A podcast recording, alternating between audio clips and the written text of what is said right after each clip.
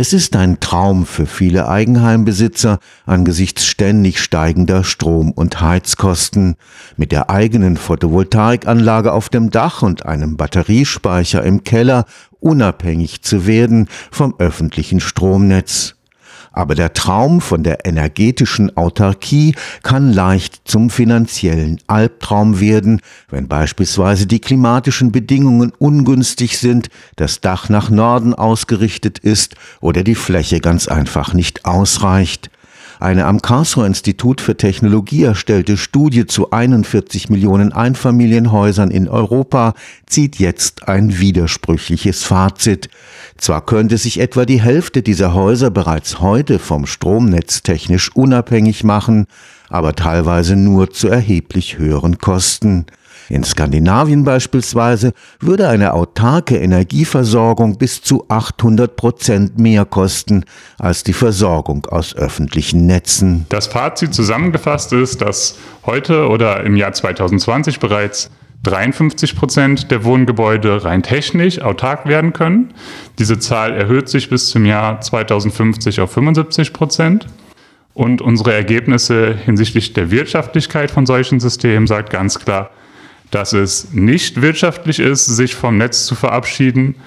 Allerdings könnten im Jahr 2050 zwei Millionen Gebäude in Europa, wenn diese Hausbesitzer bereit wären, 50 Prozent im Vergleich zu den Energiekosten, die im Referenzsystem bezahlt werden müssten, das Netz verlassen. Max Kleinebram arbeitet am Institut für Industriebetriebslehre und industrielle Produktion am Karlsruher Institut für Technologie. Seit Oktober 2023 leitet er dort die Forschungsgruppe Energienachfrage und Mobilität. Die Studie zum technischen Potenzial und den Kosten energieautarker Einfamilienhäuser in Europa entstand in Kooperation mit der ETH Zürich, dem Schweizerischen Paul Scherrer Institut und dem Forschungszentrum Jülich.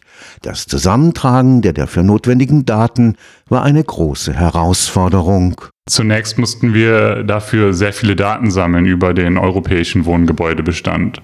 Auf der einen Seite sind das Daten, die die Gebäude an sich beschreiben, also wie groß sind die verschiedenen Gebäude, wie gut sind diese Gebäude gedämmt, beziehungsweise aus welchen Jahren stammen die verschiedenen Gebäude in den verschiedenen Regionen von Europa.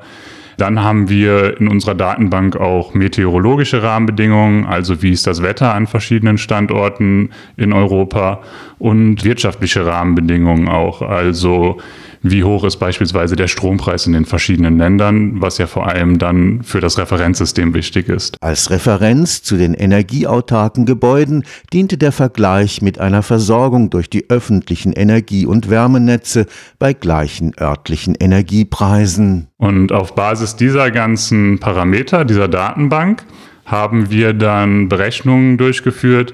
Es ist uns nicht möglich für alle diese 41 Millionen Gebäude die optimalen Energiesysteme zu berechnen. Das dauert einfach zu viel Zeit und beansprucht auch sehr viele Ressourcen. Und deswegen haben wir mithilfe eines Cluster-Algorithmus 4000 repräsentative Wohngebäude identifiziert aus diesen 41 Millionen Gebäuden. Und für diese 4000 Wohngebäude haben wir dann optimale Energiesysteme auf Hochleistungsrechnern berechnet, um zu gucken, wie viel es mehr kostet, autark zu werden. Von Skandinavien im Norden bis nach Spanien und Italien im Süden spielt dabei vor allem das Klima eine entscheidende Rolle. Wir haben in unserer Wetterdatenbank historische Wetterjahre von den Jahren 1991 bis 2020 in unserer Studie mit berücksichtigt und somit sind auch die unterschiedlichen klimatologischen Rahmenbedingungen Eingangsparameter in unserer Studie. Und das zeigt sich auch ganz deutlich in den Ergebnissen, dass es beispielsweise in den skandinavischen Ländern viel schwerer ist, sich energieautark zu versorgen, da man da sehr große saisonale Unterschiede zwischen der Energienachfrage und dem Energieangebot sieht und es deswegen sehr schwer ist, sich komplett eigenständig nur unter Verwendung von Photovoltaik, Elektrizität selbst zu versorgen.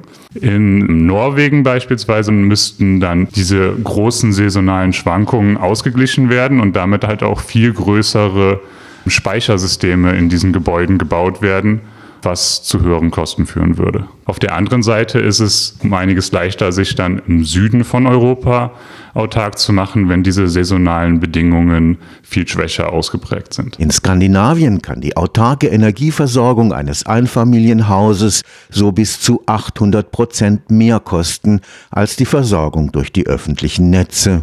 Für Nord- und Südeuropa aber gilt gleichermaßen, dass es einer umfangreichen technischen Ausstattung bedarf, um sich Winter wie Sommer allein mit Sonnenstrom vom eigenen Dach zu versorgen, selbst wenn die gesamte Dachfläche mit Photovoltaik bestückt wird. Was man heute schon viel sehen kann, sind Photovoltaikanlagen und kleine Batteriespeicher, um über den Zeitraum von einzelnen Tagen Strom in Form von chemischer Energie zu speichern.